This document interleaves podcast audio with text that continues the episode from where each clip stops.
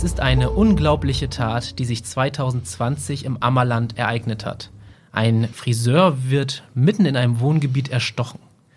Wie in einem Actionfilm rammen die zwei Täter zuvor das Auto des Opfers, damit er nicht flüchten kann. Tatort diesmal Bad Zwischenahn. Der Grund für diesen Angriff? Eine Datei auf dem Handy des Opfers. In der heutigen Folge unseres True Crime Podcasts wollen wir diese Tat besprechen. Mein Name ist Julian Reusch, ihr hört Tatort Nordwesten und zu Gast ist heute mein Kollege Arne Jürgens, NWZ-Redakteur aus dem Ammerland. Moin Arne, danke, dass du da bist. Ja, moin Julian, vielen Dank für die Einladung. Sehr gern. Du berichtest für die NWZ vor allem aus Bad Zwischenahn und erzähl uns doch mal, was genau an Karfreitag 2020 passiert ist. Ja, das Ganze beginnt mit einem Notruf, der bei der Polizei eingeht.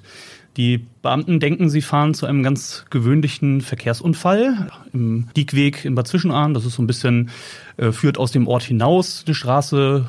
Rechts und links sind noch Wohngebäude. Vor Ort ähm, bietet sich den Beamten dann aber ein ganz anderes Bild, weil kein Verkehrsunfall, sondern, also ein beschädigtes Auto ist da vor Ort, aber in diesem Auto liegt ein verblutender Mann. Bei dem Opfer handelt es sich um den 31-jährigen Friseur Sferas Serda Keder, der in Oldenburg ein Friseurstudio hat. Und er kommt aus dem Irak, kann man dazu noch sagen.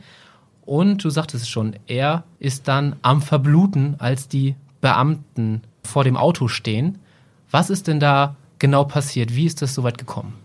Ja, also es ist offensichtlich so, dass die Ehefrau des äh, späteren Haupttäters, also es sind ja zwei Personen, die da auch äh, vor Ort dann angetroffen werden, vor dem Haus auf eben diesen Friseur gewartet hat und äh, dann ihren Mann angerufen hat, der dann mit dem Auto angefahren kam und das Auto von diesem Friseur gerammt hat. Das hat sich, Ganze hat sich gegen 22.30 Uhr abgespielt, also ein bisschen in der Dunkelheit auch schon. Und äh, damit wollte er den offenbar am Wegfahren hindern. Ne? Also sie haben da vor der Wohnung ihn dann abgefangen. Und das Ganze, du hattest es ja gerade schon angesprochen, hat wohl den Hintergrund, dass sie an das Handy des Opfers gelangen wollten, um ja. eine Datei zu bekommen. Jetzt müssen wir, glaube ich, mal Aufklärungsarbeit leisten. Um was für eine Datei handelt es sich denn hier? Ja, dazu muss man die Vorgeschichte dahinter kennen. Im Prozess äh, kam dann heraus, dass offenbar, wir haben ja die Ehefrau angesprochen, wir haben die beiden Täter angesprochen. Offenbar hatte die Ehefrau eine Affäre mit eben jedem Friseur. Und dabei wurde offenbar ein pikantes Sexvideo angefertigt. Im Prozess kam dann auch nochmal zu Wort, dass es wohl heimlich angefertigt worden ist. Ähm, es ist aber nicht ganz klar, was dann damit wirklich passiert ist. Was aber dabei herauskam, ist, dass die Ehefrau offenbar diese Affäre beenden wollte und dann daraufhin von dem Friseur erpresst wurde. Die Frau ist 28 Jahre alt, du sagtest es schon. Sie hat einen Mann, wenn ich aber richtig informiert bin, waren die schon in Trennung oder haben nicht mehr zusammen gelebt in dem Moment der Tat. Genau, so ist es ja. Also die beiden lebten getrennt voneinander. Ähm, nichtsdestotrotz hatte er dann, also der Friseur selbst war ja auch verheiratet und hatte fünf Kinder. Mhm. Also auch äh, eine große Familie. Also es muss sich dabei dann um eine Affäre gehandelt haben. Genau, wir sagen nochmal, der Haupttäter ist 42 Jahre alt kommt aus Syrien und der Komplize 36 Jahre alt, ebenfalls Syrer. Kann man denn sonst sagen, gab es da noch eine andere Beziehung zwischen äh, den Personen untereinander? Kannten die sich oder wie stellt sich das dar? Oder war das dann wirklich nur durch die Affäre der Frau und des Friseurs oder gab es da noch andere Verbindungen? Also weitere Verbindungen sind jetzt erstmal soweit nicht bekannt. Es ist aber offensichtlich so, dass der Haupttäter irgendwie auch schon wusste, um wen es sich da handelt. Und die beiden Täter haben diesen Friseur dann ja auch speziell abgepasst. Und die Ehefrau war ja offenbar da auch bei der ganzen Tat dann mit dabei. Jetzt sind wir in dieser Situation. Also die beiden rammen jetzt, Feras nenne ich ihn jetzt mal, Feras, Entschuldigung, das Auto von ihm. Sie steigen aus zu dem Auto des späteren Opfers hin, öffnen die Tür und wollen dann unter Gewalt das Handy, oder ich glaube, es waren sogar mehrere Handys, wenn ich das richtig verstehe, rausrücken. Wie ist es dann weiter abgelaufen in dem Moment? Ja, also erstmal eben noch einmal kurz zu den Handys. Ist, wird vermutet, dass eben dieser Friseur Feras ein weiteres Handy besessen hat. Das ist so was Typisches, will ich es mal nennen. Das eine Handy ist dann das normale Handy, in Anführungszeichen, und das zweite Handy so die Vermutung wurde dann für die Affäre genutzt. Einfach aus, aus dem Grund, man kann sich vorstellen, um so eine Gefähr, äh, Affäre geheim zu halten, muss ein bisschen Aufwand betrieben werden. Wenn ich das dann einfach auf meinem ganz normalen Handy laufen habe, fünf Kinder, eine Ehefrau, da dann kann mal jemand dann, drauf gucken vielleicht. Genau, dann kann immer mal jemand drauf gucken mhm. und äh, weiß dann plötzlich ja von dieser Affäre. Deshalb das zweite Handy. Mhm. Ja, die, den Tätern war das wohl auch bewusst es wird immer davon gesprochen, auch in der Verhandlung dann später, dass da zwei Handys vorhanden waren. Sie wollten diese beiden Handys an sich nehmen. Und der Täter hat dann, also der Haupttäter hat dann in der Verhandlung noch behauptet, er habe ähm, also Feras habe in dieses Handschuhfach greifen wollen und ja, da eine Waffe oder sonstiges herausziehen wollen. Und ja, also irgendwie sind die beiden Täter dann aber an das Handy gelangt und haben aber im Zuge dessen mit einem Messer, was sie mitgebracht hatten zu der Tat, auf diesen Friseur eingestochen, der dann auch später diesen Verletzungen erlegen ist. Also es gibt auf jeden Fall Stiche, die sind nachgewiesen in den Hals und an den Oberarm. Und die waren dann später auch tödlich. Genau, das ja. waren die beiden später tödlichen äh, Stiche. Als die Polizei dann ankam, wurde ja natürlich Rettungswagen gerufen und so weiter und so fort. Man hatte dann noch um das Leben des Friseurs gekämpft. Soweit ich weiß, ist er dann aber vor Ort noch verstorben. Ja. Okay, sind wir wieder in der Situation, Sie stechen auf Ihr Opfer ein, bekommen dann auch das Handy oder haben Sie erst das Handy bekommen und dann eingestochen? Ich glaube, das ist ja auch gerade jetzt ein ganz wichtiger Punkt. Genau, da sprichst du einen sehr wichtigen Punkt an, weil es hat sich ja zuerst auch, um da schon mal einmal äh, vorzugreifen, um einen Mordprozess gehandelt. Also es wurde den beiden erstmal Mord vorgeworfen. Ein Mord braucht ja, das hat jeder schon mal gehört, braucht ja bestimmte Mordmerkmale. Genau. Und zu diesen Mer Mordmerkmalen zählt zum Beispiel, dass man durch diesen Mord erst eine Straftat ermöglicht. Diese andere Straftat wäre dann der Raub der beiden Handys. So, das heißt, ganz wichtig für den Prozess und für spätere Urteil, was ist zuerst passiert? Haben die Täter erst den Friseur erstochen und sind so an das Handy gelangt oder an die Handys? Oder haben sie die Handys ihm abgenommen und ihn daraufhin dann aus Wut, aus Zorn, so heißt es dann später auch noch im, im Urteil, in der Urteilsbegründung, ihn halt daraufhin erst erstochen, beziehungsweise erstochen hat ihn nur der Haupttäter. Das ist ein wirklich wichtiger Punkt, den Arne hier anspricht, denn um eine Person in Deutschland des Mordes zu verurteilen, muss ein sogenanntes Mordmerkmal erfüllt sein. In diesem Fall ist es, wie angesprochen, eine andere Straftat zu ermöglichen. Weitere Mordmerkmale sind die reine Mordlust, die Befriedigung des Geschlechtstriebs, Heimtücke oder auch eine andere Straftat zu verdecken. Auf diese ganze Fragestellung, den Prozess kommen wir später nochmal in unserem Gespräch. Auf jeden Fall ist aber klar, irgendwann bekommen Sie die Handys, sage ich jetzt mal, oder das Handy, wo diese Datei drauf ist. Was machen Sie denn damit? Nehmen Sie es an sich, laufen Sie damit weg? Wie geht es dann weiter mit diesem Handy? So heißt es aus dem Urteil und so wird es auch im Prozess besprochen. Die beiden Täter haben dann daraufhin diese Handys zerstört und es wurde auch nie dieses pikante Sexvideo an die Öffentlichkeit quasi gegeben. Also es kam dann auch im Prozess nicht mehr zur Sprache. Das heißt, entweder hatten sie es wirklich so effektiv zerstört, sage ich mal, dass man das gar nicht rekonstruieren konnte, oder es war dann vielleicht auch unerheblich, was ich mir aber eigentlich nicht vorstellen kann. Also ja. offenbar ist es ihnen gelungen, durch ihre Tat dann wirklich dieses Video auch zu zerstören. Mit so viel Gewalt, das Handy zu zerstören, dass man die Datei einfach nicht mehr rekonstruieren konnte. Jetzt ist, finde ich, auch mal ein Punkt, um über unser Opfer, über Feras noch weiter zu sprechen. Was war das für ein Mensch? Feras ist als Friseur hier in Oldenburg bekannt gewesen. Er hat zwar in Bad Zwischenahn gewohnt, das ist vielleicht auch noch wichtig zu erwähnen, war aber, ja, hatte hier seinen ähm, Lebensmittelpunkt, seinen Arbeitsschwerpunkt.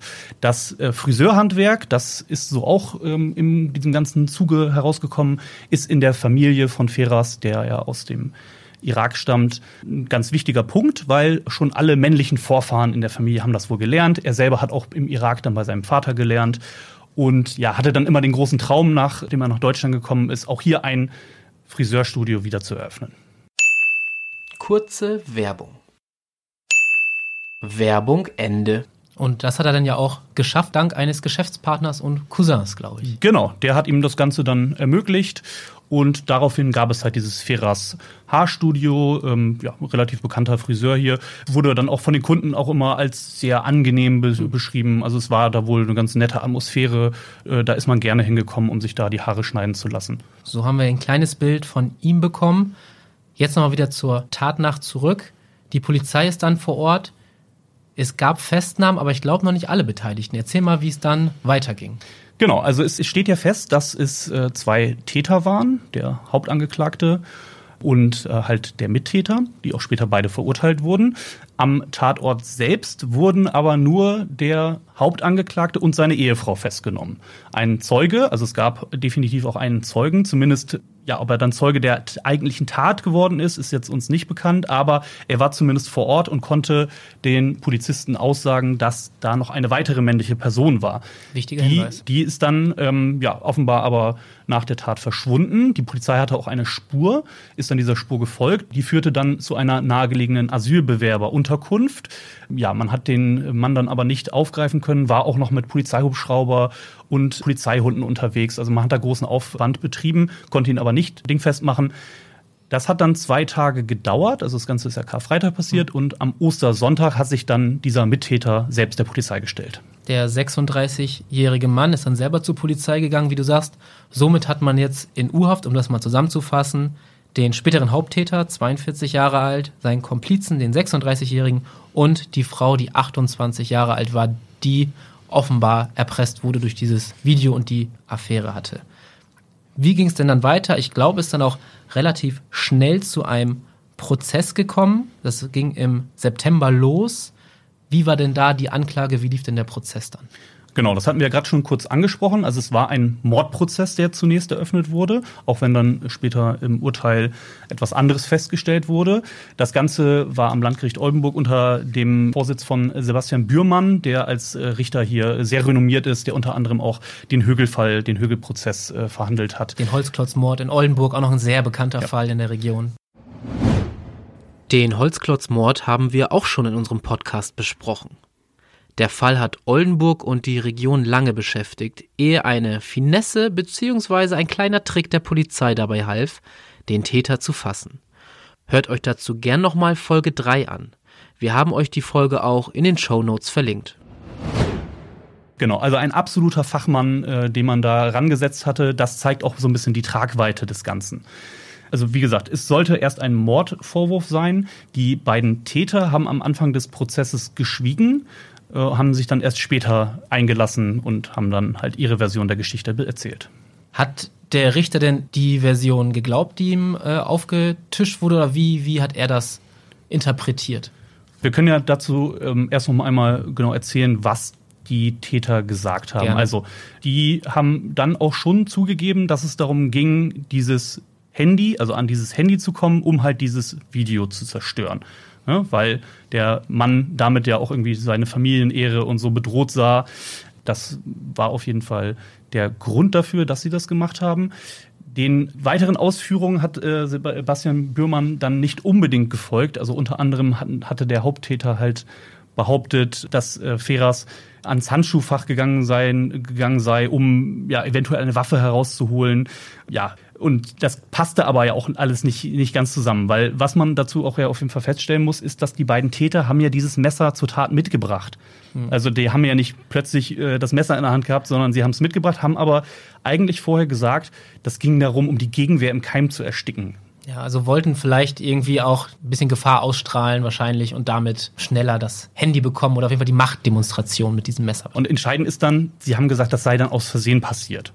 Aber Ganz das aus Versehen ist genau das richtig. Aber das ist halt das, was der Richter auch nicht geglaubt hat und dementsprechend ist es dann ja auch zu der Verurteilung gekommen. Aber man muss auch sagen, die Verurteilung war jetzt nicht wegen Mordes. Das hatten wir ja gerade schon äh, kurz ausgeführt, so kann ich aber gerne noch mal eben einmal genau noch mal kurz erklären, einmal ja. da einordnen. Für den Mord hätte ja wirklich ein Mordmerkmal da sein müssen. Das war aber nicht gegeben, weil da geht es jetzt wieder ganz genau um diesen zeitlichen Ablauf, weil auch dem Richter dann zumindest glaubhaft gemacht wurde, dass halt nicht zuerst der Friseur erstochen wurde und dann das Handy bekommen wurde, sondern dass die beiden sich irgendwie das Handy gesichert haben. Also es ist ja, man muss sich diese Situation mal, mal vorstellen. Da stehen zwei Männer gehen an deine Fahrradtür, versuchen dich aus dem Auto zu ziehen, wie auch immer, und gelangen dann an diese Geräte, bedrohen dich ja auch. Das Messer war ja offenbar war ja offen, auch war ja, zu sehen. Genau, war ja offenbar auch offen zu sehen. Mhm. Er wurde bedroht, also sind sie wohl auch an diese Handys gedankt. So hat es dann das Gericht ja auch festgestellt. Wird dann gesagt, sie haben das Handy zerstört. Wer von den beiden jetzt genau das Handy zerstört hat, ist jetzt nicht bekannt, aber es wurde definitiv zerstört. Und dann hat offenbar so heißt es auch in der Urteilsbegründung, der Haupttäter aus Wut und Zorn noch einmal auf den Friseur eingestochen. Das war dann eben dieser Stich, der tödlich ähm, war. Der tödlich war. Was ist denn dann für ein Urteil gesprochen worden? Am Ende hat die Kammer dann das Urteil gefällt, dass der Haupttäter für neun Jahre ins Gefängnis muss, halt wegen Totschlags. Und äh, der Komplize wurde letztendlich zu vier Jahren Gefängnis verurteilt. Äh, bei ihm war es dann Körperverletzung mit Todesfolge, wo man sich ja so ein bisschen fragt, wieso ist der eine, wieso ist es bei dem einen ein ja, Totschlag? Spannend, dass es unterschiedlich ist. Genau, ne? da ist einfach eine unterschiedliche Begründung eingegangen. Es ist aber ja festgestellt worden, dass der Komplize halt nicht selbst zugestochen hat, aber natürlich ja entscheidend beteiligt war an der Tat. Der Mittäter war aber mit dabei und hat das Ganze ja dadurch auch durch seine Anwesenheit alleine mit ermöglicht ja. und war da entscheidend beteiligt. Dadurch die zwei verschiedenen Urteile oder die Begründung. Was ich noch ganz spannend fand, wir haben mal kurz drauf, äh, sind kurz drauf eingegangen, dass der Richter ja auch kein Unbekannter war. Der hat auch eine ganz spezielle Art, dass er auch immer wieder mal die Angehörigen im Gerichtssaal selber anspricht, so auch in diesem Fall. Der hat sich nämlich bei der Urteilsbegründung an die Angehörigen, also an die Frau und die Kinder des Opfers gewendet. Und er sagte sinngemäß, dass diese Tat natürlich nicht wieder gut zu machen sei, aber man die Wahrheit finden möchte und ein gerechtes Urteil sprechen muss, auch wenn hässliche Wahrheiten ans Licht dadurch kommen. Ist natürlich klar, was er damit meint, weil ja auch eine solche Affäre, Erpressung, wie auch immer man das nennen möchte, auch bestimmt für eine Familie dann später sehr, sehr emotional und schwierig ist, wo man ja eh noch in der Trauerphase ist. Das finde ich schon sehr besonders, wie dieser Richter dann auch eine ja, stark menschliche Seite einfach zeigt. Ja, dazu vielleicht noch wichtig zu erwähnen, dass die acht Familienangehörigen ja auch als Nebenkläger aufgetreten sind. Das heißt, die haben dann diese ganzen pikanten Details ja auch ähm, in der Gerichtsverhandlung, Gerichtsverhandlung alles mitbekommen. Das heißt, auch die Kinder und die Ehefrau mussten sich dann alle damit auseinandersetzen, was ja auch der Friseur selbst da ähm, ja, getan hatte, ja. indem er halt die Frau erpresst hat und offenbar ja auch dieses Video angefertigt hat. Wie ist dieser Fall eigentlich in Oldenburg und Bad Zwischenahn aufgenommen worden? Ja, also in Bad Zwischenahn kann man ja erstmal sagen, das ist, Bad Zwischenahn hat insgesamt als Gemeinde rund 30.000 Einwohner. Der Ort ist dann noch ein bisschen kleiner. Da kennt man sich in Bad Zwischenahn. Da ist natürlich dann auch nicht alltäglich, dass da so eine Tat passiert. Das hat natürlich dann für ein enormes Interesse natürlich ja, gesorgt ähm, und für eine große Bestürzung. Ja, dass da mitten unter einem, ja, beim Parkplatz des Nachbarns da in der Nähe, wirklich jemand auf, auf der Straße erstochen wird. In Oldenburg wurde das Ganze auch aufgenommen. Er hat ja hier gearbeitet, er hatte ja hier sein Friseurstudio. Das war auch ein Friseurstudio, was man als Oldenburger kennt, an der Donnerschwer Straße. Da gab es dann eine Zeit lang wirklich auch Trauerbekundungen vor dem Gebäude. Da hatten Personen äh, ein paar Schuhe von ihm aufgestellt, Blumen lagen da, äh, ein Porträt von dem Erstochenen hing an der Wand. So ja, dass da viele Leute auch ihre Trauer bekunden konnten.